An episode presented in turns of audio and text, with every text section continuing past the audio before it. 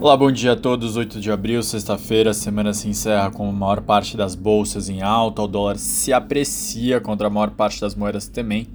Não tem um grande tema ainda, é aquela reação mais positiva, aquele alívio dos investidores depois do primeiro momento negativo à ata do Banco Central americano. Então vamos para os destaques. Teve duas mudanças em juros em países emergentes que concorrem diretamente com o Brasil na hora da alocação internacional de gestores. Primeiro foi a Rússia, o Banco Central da Rússia ele deixou, decidiu cortar a taxa de juros em 3 pontos, 3 pontos percentuais, de 20% para 17%. Ele entende que o mercado já se estabilizou, que, o, que sua moeda já está mais estável depois do primeiro momento da invasão, no qual é, teve uma desvalorização muito rápida e isso estava impactando bastante, o risco de inflação se acelerou muito. Agora, com esse alívio momentâneo, eles também entendem que podem cortar um pouco a taxa de juros. O outro emergente que mexeu, na, que aliás não mexeu na taxa de juros foi o Banco Central da Índia. Eles deixaram em 4%. A Índia justificou, falando que a, o conflito da Rússia com a Ucrânia impacta muito as commodities, e a Índia é um país importador de commodities, vai afetar a cadeia de oferta, amplia a pressão inflacionária, mas que com tudo isso eles entendem que o momento é deixar em 4%, para não prejudicar ainda mais a economia local. Vindo para o Brasil, destaque da, do agronegócio. As exportações do agro já, já estão 28% maiores do que no ano passado. 131 bilhões de dólares, dá mais ou menos 621 bilhões de reais agora, nos últimos 12 meses. Os dados são da Secretaria de Comércio Exterior. Eles reforçam que a China segue muito longe como nosso principal parceiro, muito na frente.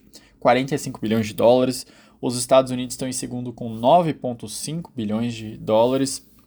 E o nosso principal produto exportado segue sendo a soja em grão, 45 bilhões de dólares também nesses 12, últimos 12 meses. As proteínas somaram 19,6.